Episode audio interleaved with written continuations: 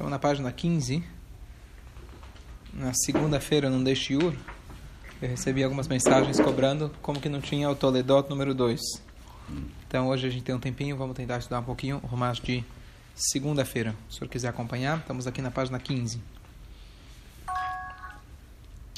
Então a gente, apesar de hoje já ser de manhã, a gente já estudou de quarta-feira, mas vamos voltar aqui um pouquinho na história.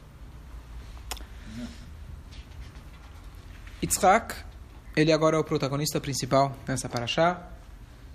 E mais logo depois vem os dois irmãos, na verdade, os protagonistas são Yitzhak e os dois filhos, Yaakov e Esav, juntamente com a esposa de Yitzhak, Rivka. Com aquela passagem famosa que o Yitzhak ele queria dar as bênçãos para o Esav e o Yaakov foi na frente e pegou as bênçãos. Lembram dessa passagem? Então a gente está um pouco antes disso. Diz para a gente a Torá 6. Yitzhak se estabeleceu em Gerar. Yitzhak, ele foi lá, ele foi morar, está aqui, página 15, versículo 6. Ele foi morar numa cidade, num lugar chamado Grar. Onde era Grar? Era na Filisteia, porque em Israel tinha fome. Ele pensou sair de Israel e Deus não deixou ele sair, então ele foi para esse lugar na Filisteia chamado Grar. Vai Shalu, os homens do lugar lhe perguntaram sobre sua mulher. E ele disse: Ela é minha irmã. Ele teve o medo de dizer é minha mulher, pois os homens do lugar poderiam matá-lo por causa de ele ficar, já que era boa, de boa aparência. Então aqui a gente repete mais ou menos a história que aconteceu com Abraham. Abraham, quando ele foi para o Egito, quando ele foi para a Filisteia, ele falou que a sua esposa é sua irmã. Então Yitzhak ele fez a mesma coisa, para que não matassem ele. Vai rir 8. Então, quando havia se alongado por muitos dias, Avimelech, rei dos filisteus, olhou pela janela e viu Yitzhak cortejando sua mulher Rivka. Ele viu eles tendo uma relação, deixaram a janela aberta. Quando eles chegaram lá, eles se comportavam qual? Eu, ah, eu comentei, comentei, mas não tinha, não tinha, a gente não tinha lido dentro ainda. Então, ele viu eles tendo uma relação e ele foi lá e questionou. Avimelech convocou Yitzhak, mas era sua mulher, ele disse. Como você pode dizer é minha irmã? Disse Yitzhak, tive medo de que morreria por causa dela.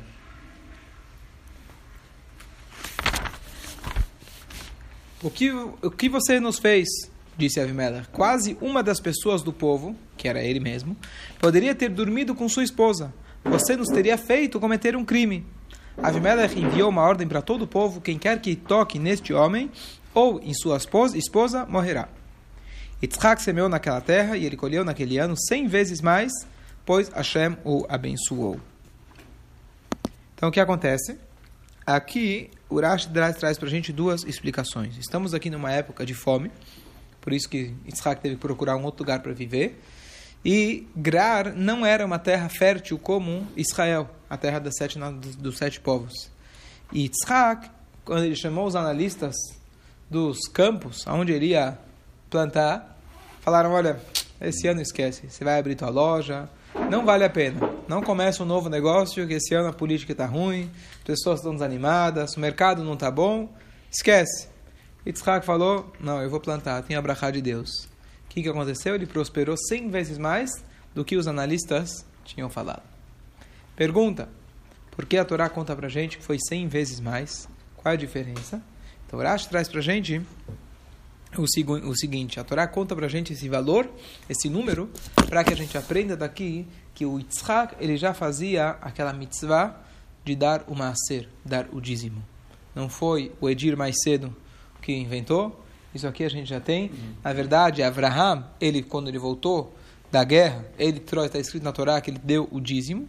E aqui a gente vê novamente uma alusão a isso que o Yitzhak ele contou e aqui vem um ponto importantíssimo de que a pessoa tem que ter uma contabilidade.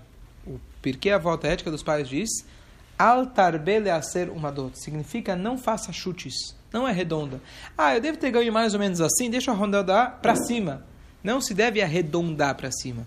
Você deve saber exatamente quanto você ganhou, quanto você eventualmente precisou gastar com os encargos trabalhistas, o que sobrou, não o que sobrou de tudo, mas o do, no primeiro da cá é a primeira coisa que a gente faz. Antes de pagar condomínio, escola, água, luz. Mas todos os encargos trabalhistas, pagou os funcionários, pagou a luz, a água do, da tua loja. O que sobrou, agora você tem que ver e saber exatamente quanto foi e dar os 10%. Você deve arredondar sim. Em vez de 10, vou dar 11, vou dar 15, vou dar 20%. Do que Mas sobrou, do que sobrou. não é do que sobrou, não é, é sim, do que sobrou, do que você ganhou fora os encargos, fora os custos do próprio negócio. Sim. Não é do que sobrou para você. Tem um cara, alguém me falou uma vez, é, eu dou da cá quando sobra. Contrário, dá da cá que vai sobrar. Senão não sobra. Não tem que sobrar. Você tem que fazer sobrar. Não, Então- Tem, tem os encargos. Tá, já vou entrar no detalhe. Espera, já vou, já vou entrar no detalhe. Calma, calma, já vou entrar no detalhe. Tá. Mas a ideia é, é que aqui a gente vê que os patriarcas já faziam esse maaser, o dízimo. Mais pra frente na Paraxá, já vou comentar, a gente tem uma passagem que o Eisav, aquele filho que enganava o pai, ele também questionava sobre uma questão de maaser, sobre o dízimo. Então, só para esclarecer, tem muitas leis sobre tzedakah. A gente já deu, já dei alguns shurim a respeito, vários, vários shurim a respeito. Mas uma das regras é o seguinte: alguém ganhou, Baruch Hashem ganhou 10 mil naquele mês. Aí ele fala, fala bom, minha empresa fez 10 mil, mas 1.500 é para o faxineiro da loja, 1.500 é para o vendedor, 1.500 é para luz, aluguel, sei lá o quê, e sobrou na minha mão 5 mil. Agora fala, bom, 5 mil preciso pagar o meu aluguel, o meu condomínio, minha escola. Não, não. O dízimo vem primeiro. Tudo que tinha a ver com a loja, você desconta.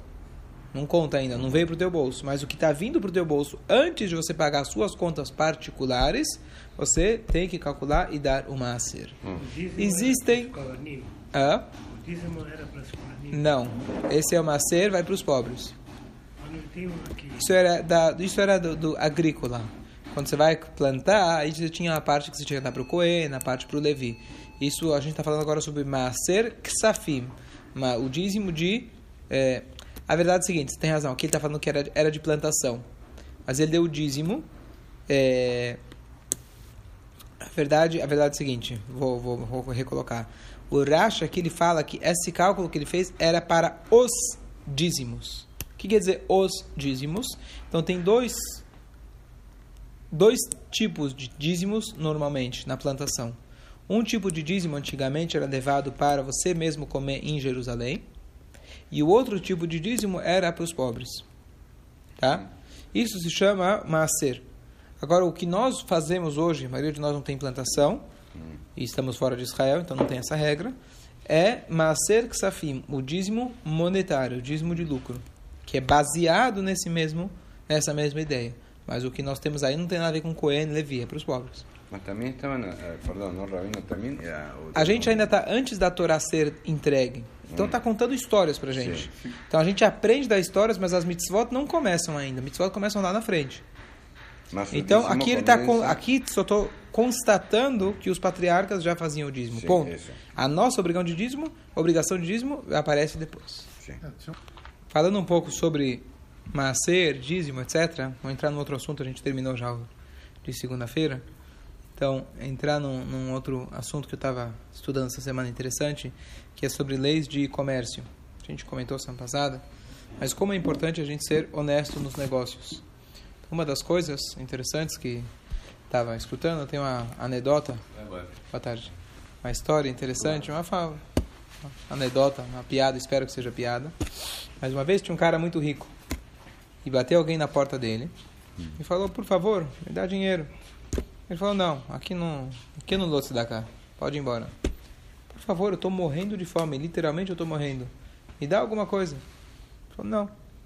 Talvez sobrou um gefilte fish, um reina, alguma coisa do Shabat. Talvez no teu lixo. Me dá, vou morrer.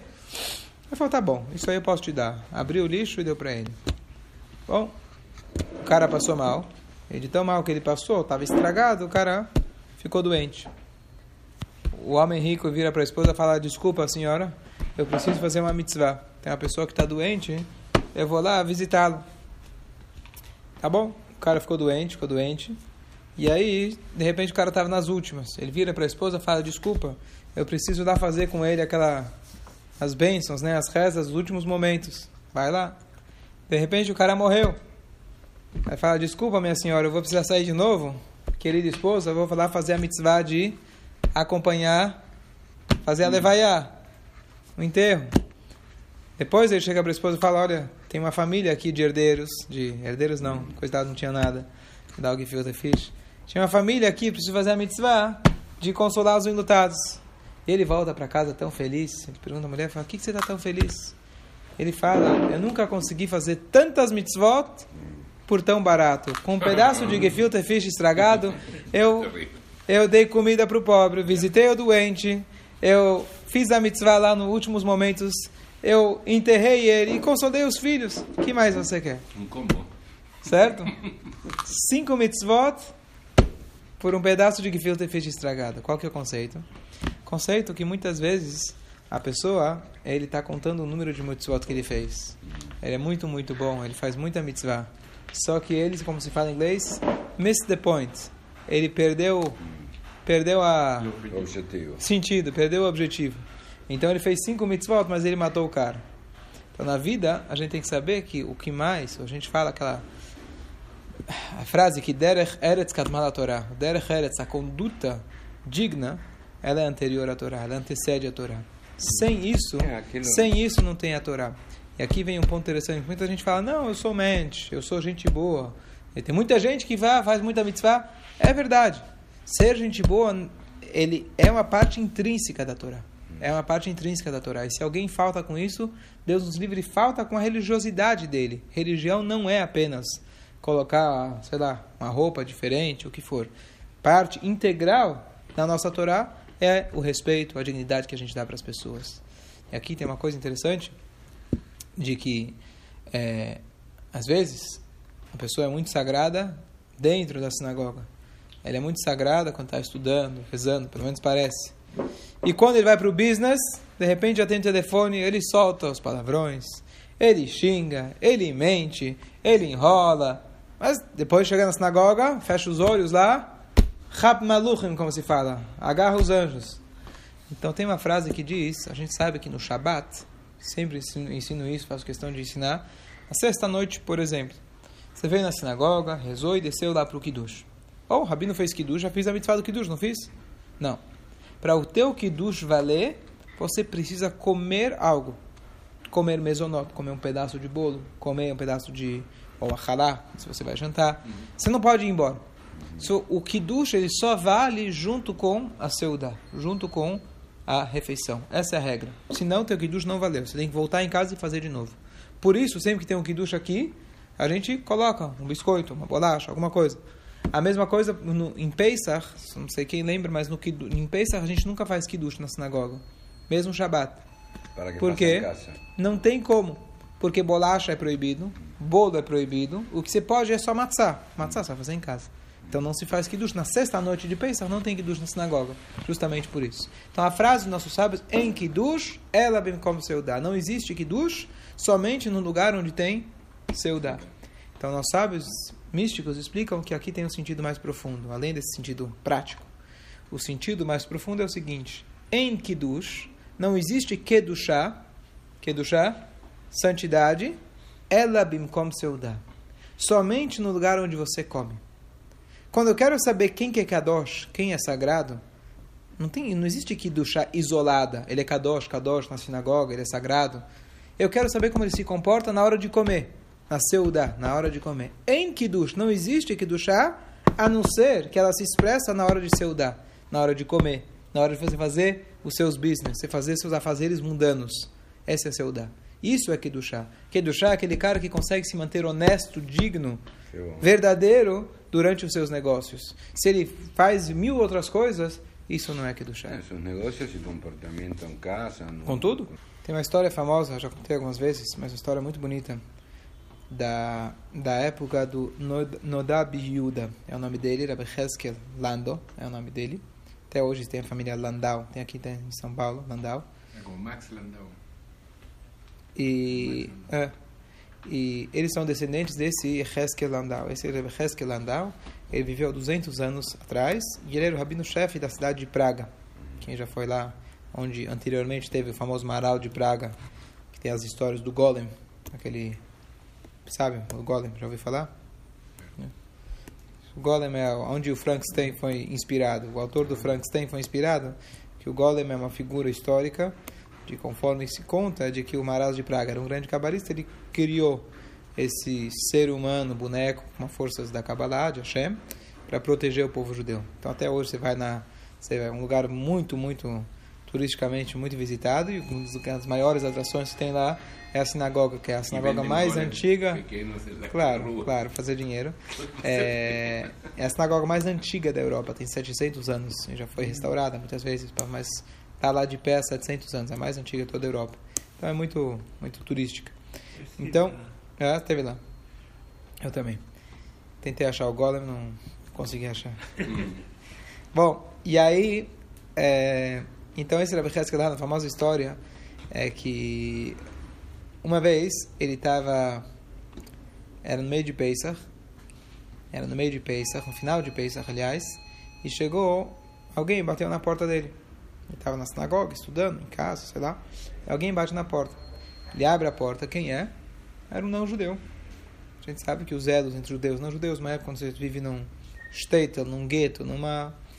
Bom, mas ele abriu a porta, ele falou, Rabino, não preciso falar com você. Tá bom? Fica à vontade. Tá. E aí, ele falou, não, não, mas é confidencial. Por favor, vamos se encontrar em algum outro lugar. Não pode ser aqui, ninguém pode saber que eu falei com o senhor. Tá bom? Então marcaram algum lugar assim confidencial, saíram.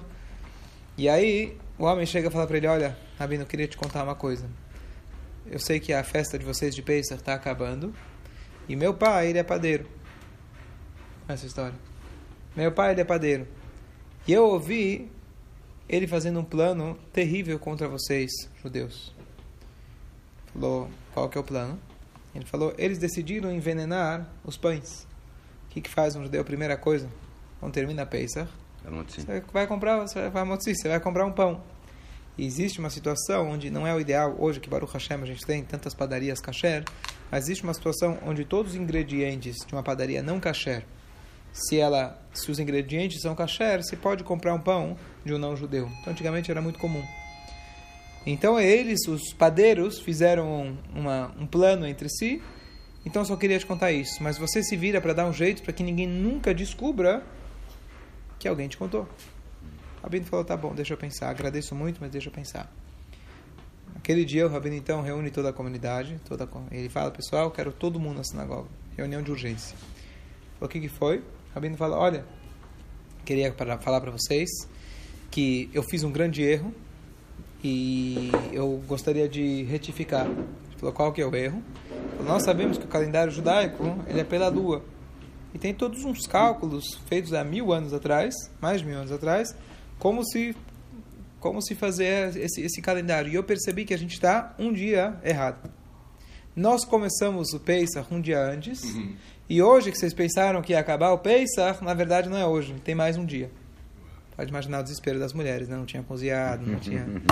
Será que tinha knedala suficiente? Tá bom.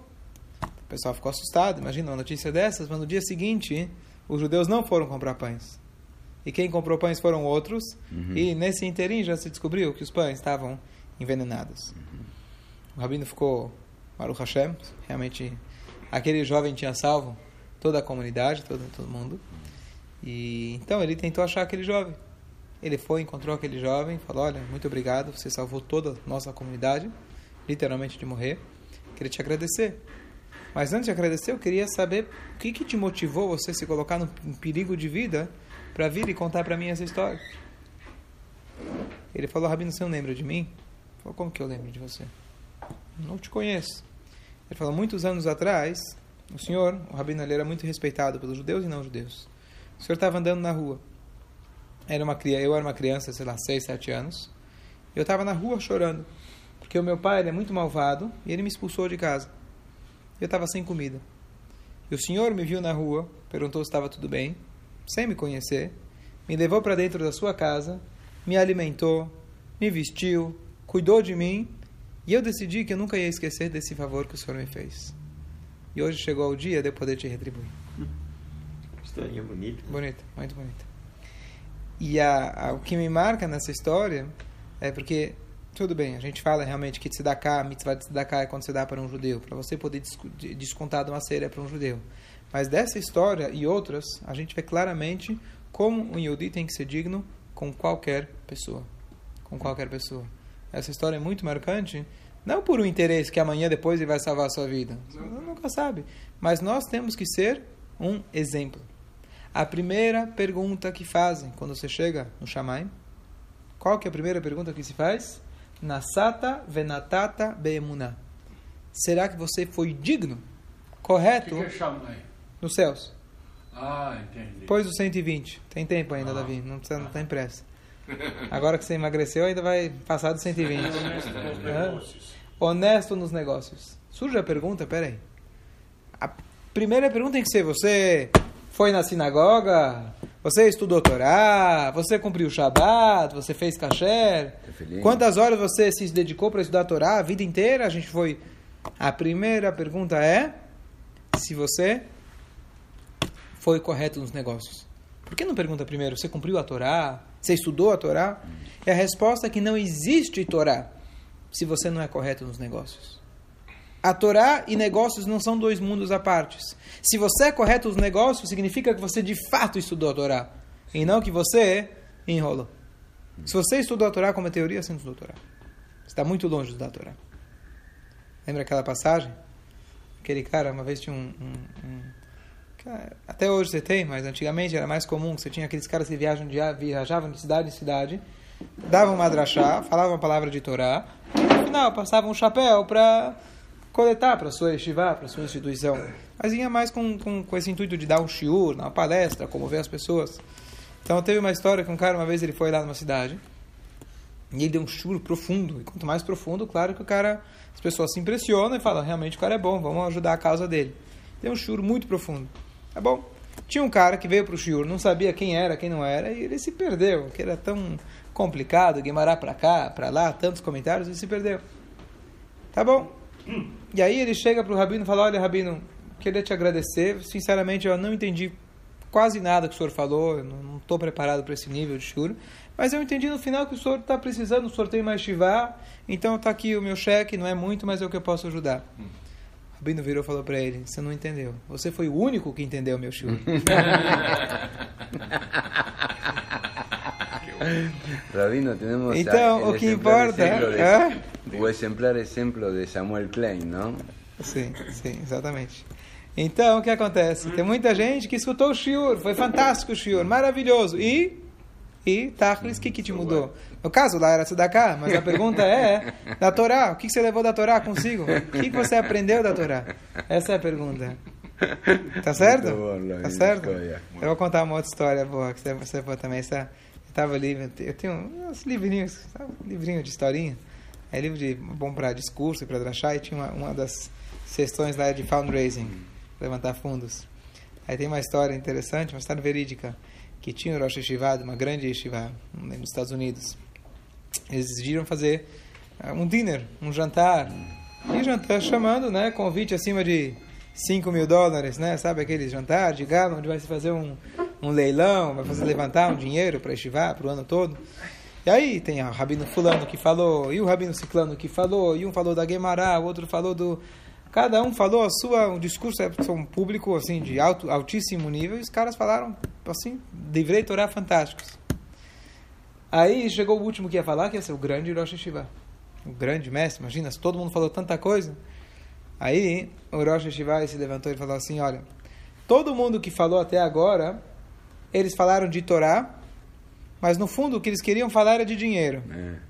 Eu vou falar, vou ser honesto, eu vou falar de dinheiro com vocês, mas o que eu quero é Torá. Uhum. Claro. Sí, eso para quien entiende. É, eu tô falando, ese isso aqui estou fazendo que são os conceito, comerciais dos, eh, eh, dos ouvintes do Shiur que recebem para eles cada um colaborar. Mas essa é a ideia. Não adianta a gente, não adianta a gente fazer kiddush e não fazer seudá. Em kiddush, eu falei antes, em kiddush ela não como seudá. Kiddushá só existe quando ela é permeada, ela permeia no seu dia a dia, permeia na sua vida. Essa é a ideia de kiddushá, essa é a ideia de santidade. E por isso, quando Deus faz a primeira pergunta para você, quando a pessoa chega lá em cima, se você agiu com honestidade, não é algo separado, independente da Torá. Se você agiu com honestidade, significa Deus está perguntando até que ponto você estudou a Torá? Essa é a pergunta. Eu quero saber até onde você chegou com a sua Torá. Essa é a pergunta mais importante. É a Torá, mas a Torá, eu só sei que você de fato estudou como você chegou no final do shur, você falou, Rabino, eu acho que eu não entendi o shur, mas você entendeu. Você sabe aplicar aquilo que foi falado. Que shiur importante, ¿no? Porque No. si no estaríamos aquí hoy ouvindo tus palabras, Hum. algún día llegaríamos lá y tal vez no tendríamos esa preparación. Não teria, tá vendo? Agora você já sabe. Sí, ahora. Agora você já sabe. Porque, E- porque si a primera pregunta, E uma, uma das coisas que a gente sempre ouve, sempre ouve, quando alguém. Hoje tem menos, mas tem muito preconceito, né? Quando a pessoa vê, às vezes, uma pessoa religiosa, dos, dos dois lados. Hum, Acho que não tem lado nenhum, mas como as pessoas, né? Vezes quando você se veste, sempre as pessoas, muito, é muito tipicamente judaico quando alguém vê um rabino, digo a mim mesmo, só porque eu estou vestido de certa forma, a pessoa já começa a se justificar, por que ele não é tão religioso? Eu não te perguntei da tua vida, não falei nada, mas a pessoa não, não, mas eu, eu, eu, eu, eu sou uma pessoa boa, eu sou honesto, para mim isso é o principal, o Derek eles mente, o principal é você ser um mente, eu não te perguntei nada, que você está me se justificando. Aí a pessoa tem aquele sentimento de culpa, né? Tudo bem. E aí, mas aí o cara fala, mas você sabe, eu tive um sócio, o cara era religioso, igual você, assim, rezava todo dia, ia lá, você sabe o que ele me fez? Aí começam as histórias. Quantas vezes você já não escutou esse tipo de histórias? Sim. Mas, primeira coisa, como eu falei antes, isso não é religião, tá certo? Isso não faz parte da religião, não é porque ele se veste de tal forma que ele significa que isso faz parte da religião. E, e número dois, que fique claro para cada um de nós, para a gente parar e pensar, aonde é mais importante eu aplicar os ensinamentos da Torá, vocês, acho que ambos são importantes, é difícil falar que é mais importante, mas aonde a conclusão de todos os estudos é quando você está quando você está na rua, quando você está aplicando os ensinamentos. E quando vem lá, alguém te liga, se podia enganar, se podia mentir, se podia... E aí que, aí, aí que pega. Diga. Uma coisa que me incomoda é, é essa pergunta quando você Você está querendo traduzir a pergunta que fazem quando fazem no Shamayim? Se você eh, comprou e vendeu com, com emuná. Emuná significa com fidelidade, com, com dignidade. Você está querendo traduzir isso num sentido mais amplo. Eu não sei. Pode ser que tenha também um sentido mais amplo da pessoa ser honesta consigo mesmo. Mas tem o pshat. O pshat é esse. O pshat é que vão te perguntar. Não tem um tzadik que não fez compras na vida. Não tem um tzadik que ele não, que ele não precisou, sei lá, comprar, ser honesto. Mas Vou te dar um exemplo. Vou te dar um exemplo. A Guimarães fala pra gente, a Laká fala pra gente, de que um raham, um sábio, ele tem que ser não só cuidadoso nos negócios, tem que ser extra.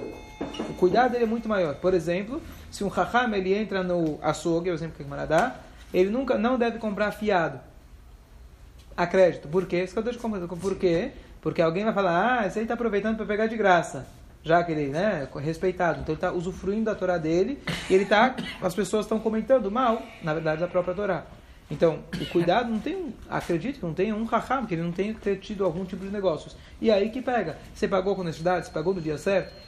Então, sim, essa é a pergunta que fazem pra gente. O Raham, o Tzadik, não vão perguntar pra ele quantas horas de, estudar, de Torá você estudou. Não. Vão perguntar a primeira coisa, das poucas vezes que você teve que ir até a lojinha. Como você se comportou na lojinha? Na fila você xingou o cara da tua frente? Ou você ficou esperando com paciência? Você chegou por último e cortou fila dizendo, ah, ninguém vai perceber? Ou você foi honesto e esperou a tua vez? É isso que vão te perguntar. São essas coisas que vão te perguntar. Eu entendo que você quis explicar sentido mais amplo. Pode ser. Mas Rabino, não, não sei afirmar. posso um minuto? Eu vou, eu vou concluir com uma história bonita que eu escutei ontem, muito bonita. Que um dos maiores, a maior autoridade, por exemplo, provavelmente do último século de Alahá, é chamado Rabino Moshe Feinstein. Ele morou em Nova York no final da vida dele. Feinstein. Feinstein.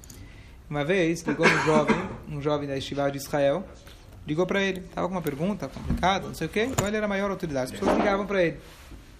E ele ligou para ele ligou para o rabino e aí o rabino falou alô aquele jeito meio dormindo. Aí ele se tocou que não se tocou o horário, o fuso horário. Era no meio da noite nos Estados Unidos. E aí é, aí ele ligou para o rabino e falou rabino desculpa, Ah, percebi. Ele falou não não espera na linha, você me ligou, espera aqui. Ele ficou esperando, esperando, ficou esperando. O rabino foi lá, provavelmente lavou a boca, Netlat Yadayim, Brachot, Birkat Torah, para poder falar do assunto. Qual sua pergunta? Um, dois, três, respondeu para ele, tá, tá, tá. Antes do rabino desligar, ele falou, qual que é o seu endereço? Ele deu para ele o endereço. Por que ele deu o endereço? Porque ele imaginou que esse rabino era muito conhecido, muito famoso. Então, normalmente, quando vinha uma pergunta complexa, ele escrevia uma responsa. Escrevia um, todo um... Com, com as várias fontes, etc. E que são os livros impressos que tem dele até hoje, que são várias, várias dezenas de livros. Então ele pensou, vai ver, é comum que às vezes ele escreve a resposta e aí ele vai te mandar depois por carta. Então eu dei para ele, como jovem ele conta, eu dei para ele a, o meu endereço. Passa duas semanas, eu recebo uma um envelope. O que, que tinha no envelope? Um cheque. Por quê? E ele escreve assim: Eu te fiz ficar esperando sete minutos até entre eu lavar a mão, entre eu lavar a mão, fazer as brachot. Eu liguei na Bezek para saber quanto custa o minuto, para dar do, do interurbano que você me ligou, não era WhatsApp de graça, né? Então eu fiz o cálculo e está aqui. Estou te mandando aqui o cheque para você. Essa é a grandeza do Rabino, não é os livros que ele escreveu. Essa era a grandeza dele.